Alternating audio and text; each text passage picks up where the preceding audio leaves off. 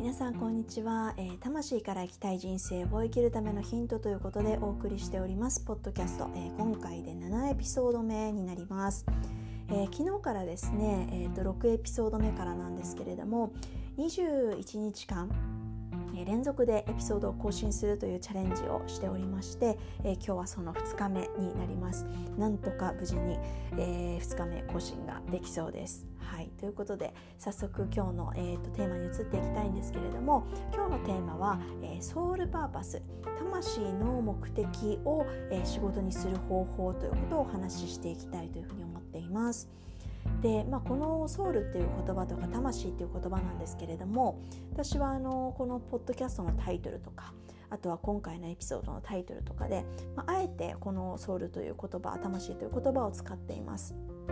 でこの言葉ってなんかこう聞き方によってはスピリチュアルな感じに聞こえたりとかあとはちょっとこう抽象的な感じがしてなんかつかみきれないなっていう感じがあのある方もいらっしゃるかもしれないんですけれども私があえてこの言葉を使っている背景、まあ、意図としてはですねあの単に心で思ってるとかなんか心で感じてるとかそういうこと以上のですね心のもうさらに奥にあるなんか1段階とか2段階3段階も奥にある自分の中心だったりとか自分のこう核みたいな部分そこから発せられるなんかこう思いとかエネルギーとかなんかメッセージみたいな、まあ、そういうのがこう出てくる場所がなんかあるという体感が私はあってですね。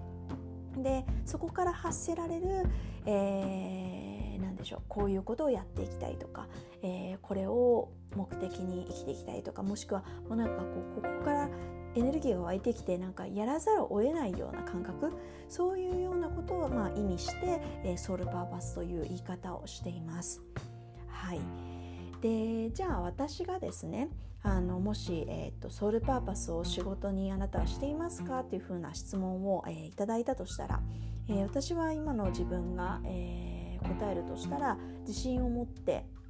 え、私はソウルパーパスを仕事にしていますということが言えると思っています。でこれはまあある意味ソウルパーパスをこうもう本当ど真ん中でやるために起業したっていうのもまあ一つありますしあとはですね、まあ、幸いなことにあの私自身結構学生時代に、まあ、自分のやりたいことって何なんだろうとかどんなことを仕事にしたら自分自身もハッピーでいられるんだろうっていうのはすごい結構探求したんですね。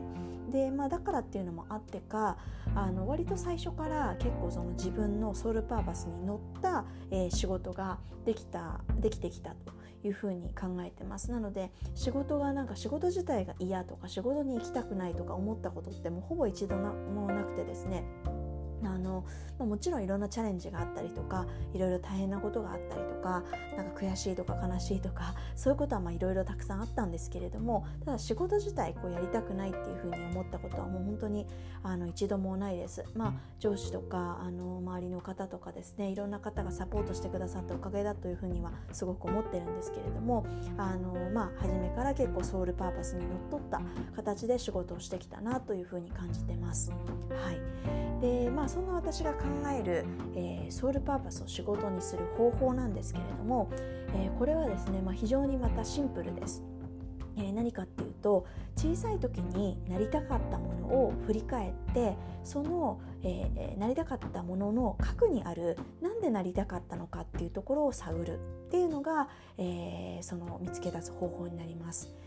で具体的にどういうことかっていうことをちょっとご説明私のエピソードを使いながらご説明していきたいんですけれども私はあの小さい時になりたかったもので、まあ、割とこう記憶にすごく残ってるものっていうのが、まあ、大体3つぐらいあります。えー、まず1つ目はあのー、舞台とか、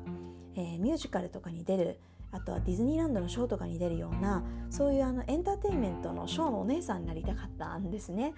であのなんでかっていうと、まあ、小さい時にそういう、えーと、ディズニーランド連れてってもらったりとかミュージカル連れてってもらったりとかしてですねその場でこうその俳優さんとかダンサーの人たちが発するこうエネルギーだったりとか、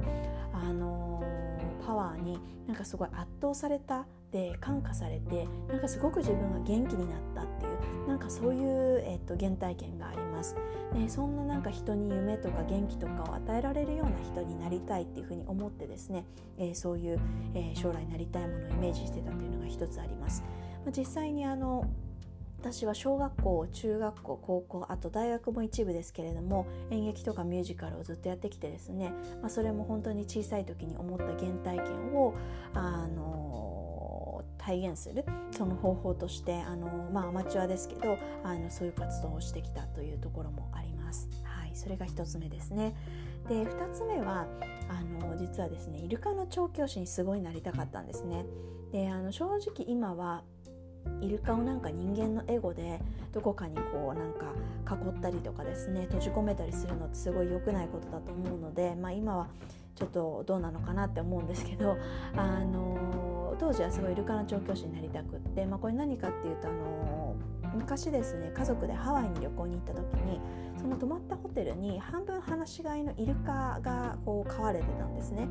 でそのイルカとなんか触れたり一緒に泳いだりする機会があってですねそこからイルカが大好きになってなんか当時イルカノートっていうのをなんか作ってですね なんかいろいろイルカについて調べたことをなんか書き溜めてたんですけど、まあ、そのぐらいイルカが大好きになってでそれとまあショーのお姉さんみたいなところがですね、まあ、掛け合わさったりした部分もあったんだと思うんですけどそういうイルカとまあ一緒に過ごしながらその人に元気とか、えー、なんだろうななんかこうインスピレーションを与えられるような存在になりたいというふうに思ったのがまあ2つ目でした。はい、で最後3つ目が、え、っとホテルマンになりたかったんですねあの特にリゾートホテルのホテルマンになりたいというふうに思ってました。でこれも何でかっていうと、まあ、あの家族で小さい時から国内外いろんなところにこう旅行に連れてってもらってたんですけれどもその中で、まあ、特にやっぱ私は南の島が大好きでですね。で南の島のまリゾートホテルとかでやっぱりみんながこうすごい穏やかな表情をしていたりとかなんかこう自分自身もすごくその場にこう非日常の空間にいる中ですごく元気になってって、まあ、明日からまた頑張ろうとかお仕事頑張ろうとかあの学校頑張ろうとか、えー、勉強頑張ろうとかっていうふうに思える自分になってったっていうこう感覚がすごくあってですねこういう非日常空間を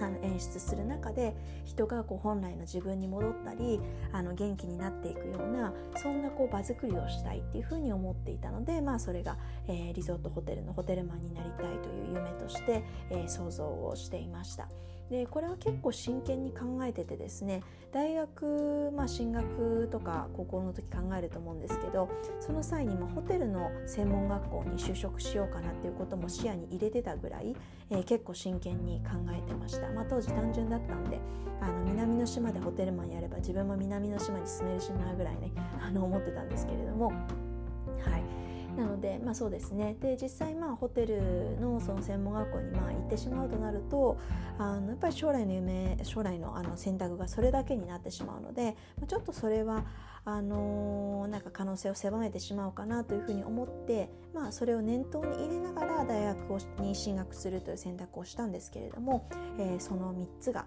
えー、自分の、えーと、将来なりたい、えー、ものでした。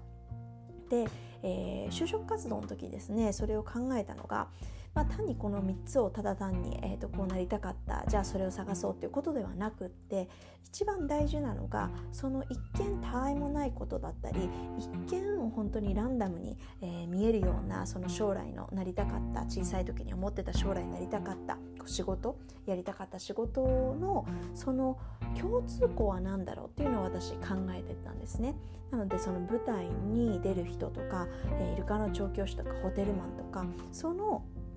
中でこう共通してることって何なんだろうっていうことを、えー、ずっとずっと考えてました。で、まあ、結果的にあの言語化して行き着いたのがですね私自身はやっぱり人がなんか本来の自分に戻ったりとかなんかこう元気が出るようなそういうきっかけとか空間を作ったりするそういうことを、えー、仕事にしていきたいんだっていうところに行き着いたんですね。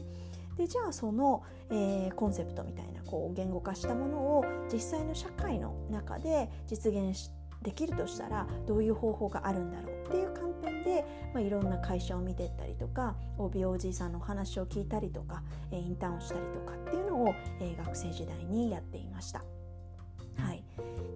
結果的に私はあの大学卒業した後1社目が、えー、インテリジェンスという、えー、人材総合サービスを手掛ける会社、まあ、今パーソルキャリアかなという名前になったんですけれどもそこに勤めて、えー、転職のご支援をするお仕事に携わることになったんですけれどもそれをあの選んだ理由っていうのが、まあ、大きくその自分が人のこうそういう本来の自分になったり、えー、元気になるきっかけを提供したいっていうこうコンセプトがある中ででもいろんなこう会社とかを見てった中で実際じゃあ大人になった時にほとんどの人が日常の6割7割、まあ、もしくはそれ以上の時間を仕事というものに費やすと。でそうなった時にじゃあ日常生活ももちろん大事なんだけれどもプライベートとかそういう旅行とかも大事なんだけれども仕事自体がすごい楽しくなったらもっとハッピーな人増えるんじゃないか。っていうことで私はじゃあその仕事っていうものを、あのー、その人がよりその人らしく活躍できたりその人が持ってる個性が発揮できたりとかするようなえそういうお手伝いをしていくことを仕事にしたらすごく楽しくこうやりがいを感じられるんじゃないかっていうところに行き着いたんですね。でそこからまあ人材業界っていうことことというか人材業界っていう分野にたどり着いて転職のご支援をするという最初のキャリアにどり着きました。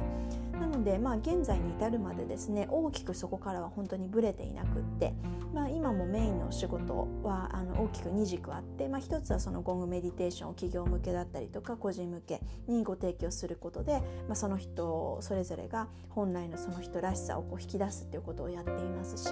あとはそれ以外のお仕事であのいろんな企業様のですね人材開発系のこうご支援だったりとかあとは人事採用周りのお手伝いということもしてるんですけれどもそういうお仕事もやっぱりそのコアの、えー、ミッションの部分に、えー、関わる仕事だと思って、えー、やっています。なので、まあ、今も、えー、まさに、まあ、ソウルミッションの、まあ、今は特にど真ん中を、えー、自分なりにこうこういう方法だったらいいんじゃないかということで、えー、関わって取り組んでいるという形になります。はい。ということで、えー、なんかこううまく伝わったかどうかなんですけれども、あのー、心からやりたいことというかもう心の本当に奥底もう魂と言えるような部分のこう自分のパーツがあの訴えかけてくるやりたいこととかを仕事にしていく方法ってこういうふうに実現したらいいんじゃないかなっていう、まあ、一つのご提案として、えー、私のエピソードをお話しさせていただきました。はいということで、えーと、今日のエピソードは以上なんですけれども、えー、21日間連続でやるということで、えー、あの途中でなんか寝たきれにならないかなっていうのがちょっと心配なんですが、えー、ぜひですねあのーよかったら、えー、声を聞かせていただいたり、えー、こんなトピック取り上げてくださいっていうのはあの早速あのさ昨日とかメッセージくださった方いらっしゃったんですけれども、あのー、もしそういったあのお声があればぜひぜひあのいただければと思思いますので、えご連絡お待ちしております。では今日も聞いてくださってありがとうございました。まなでした。